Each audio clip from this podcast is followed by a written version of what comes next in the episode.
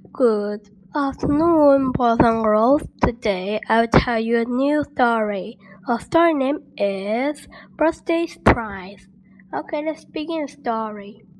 It will patch the sheepdog birthday on Bluebell Farm. Fred, it's your job to decorate the barn for a surprise birthday party, said Jenny. I'm going to bake the cake. No problem, said Farmer Fred.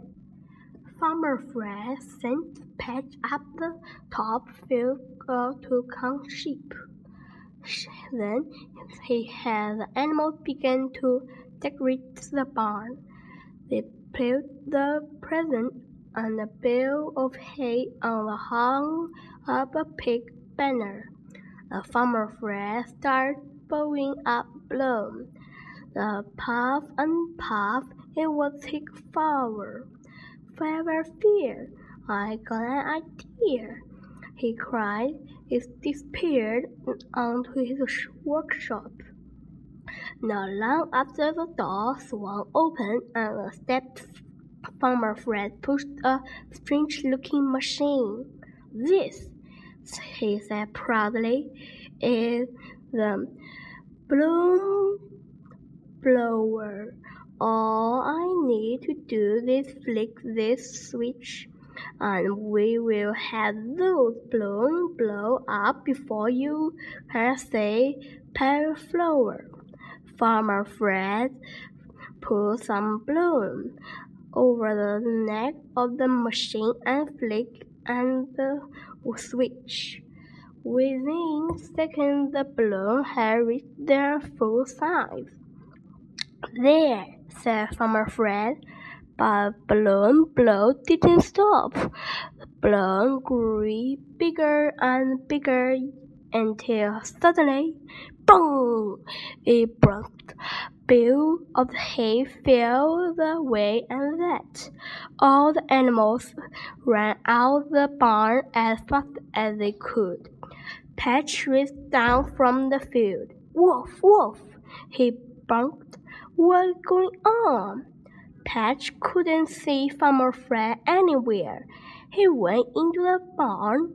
He went bits of machine, of bale, of hay, all over the place. While Farmer Fred was nowhere to be seen.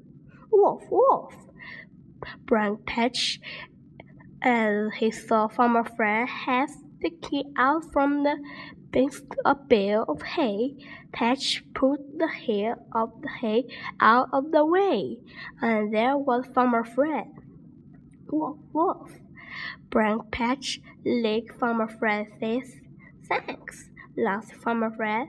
I think that Peter the pavement or Sticky could do with a bit more work. Just then, Jenny came into the barn with a bone shaped cake. Ah, you are all there, she smiled, looking around, and I can see that you've been busy directing. Now we can start the surprise birthday party. Happy birthday, Patch, shouted everyone. And now I will tell you a poem. Okay, let's begin this poem. The poem name is I Love Sixpence. I love sixpence, pretty little sixpence. I love sixpence better than my life. I spend a penny of it, I spend other, and I look for pence home to my life. Oh, my little fourpence, pretty little fourpence, I love fourpence better than my life. I spent a pence of it, I spent other, and I took two pence home to my life.